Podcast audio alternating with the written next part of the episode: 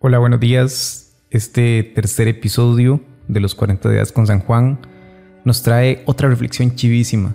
Ayer hablábamos precisamente de responder ese llamado de Jesús de ven y verás. Hoy es otro tema, la madre. Juan 2 del 1 al 11.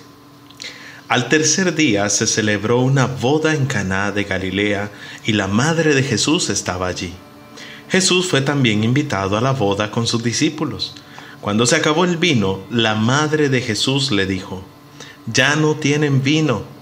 Pero Jesús le contestó, Mujer, ¿qué tiene que ver esto con nosotros? Todavía no ha llegado mi hora.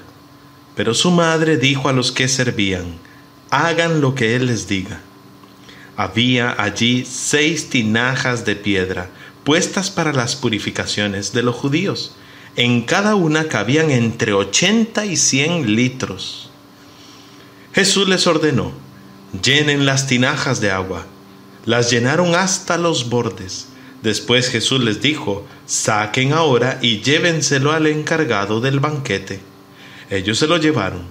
Cuando el encargado del banquete probó el agua convertida en vino, él ignoraba de dónde venía, aunque sí lo sabían los que estaban sirviendo, porque ellos habían sacado el agua.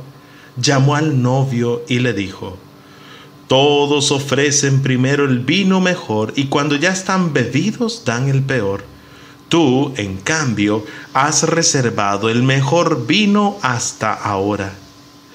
De este modo, en Caná de Galilea, Jesús dio comienzo a sus signos reveló su gloria y sus discípulos creyeron en él. ¿Por qué Jesús deja lo mejor para el final?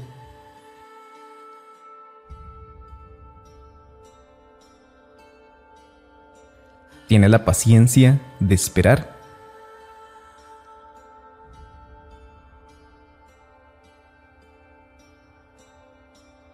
Ay, madre mía, Virgen Santísima, vos sabés cuando se me acaba el vino y siempre estás en el momento oportuno para interceder por mí ante tu Hijo.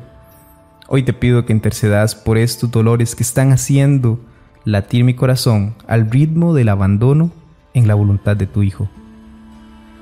Toma este poco de agua que soy hoy Jesús y conviérteme en el mejor vino capaz de dar alegría a alguien que necesite escucharte.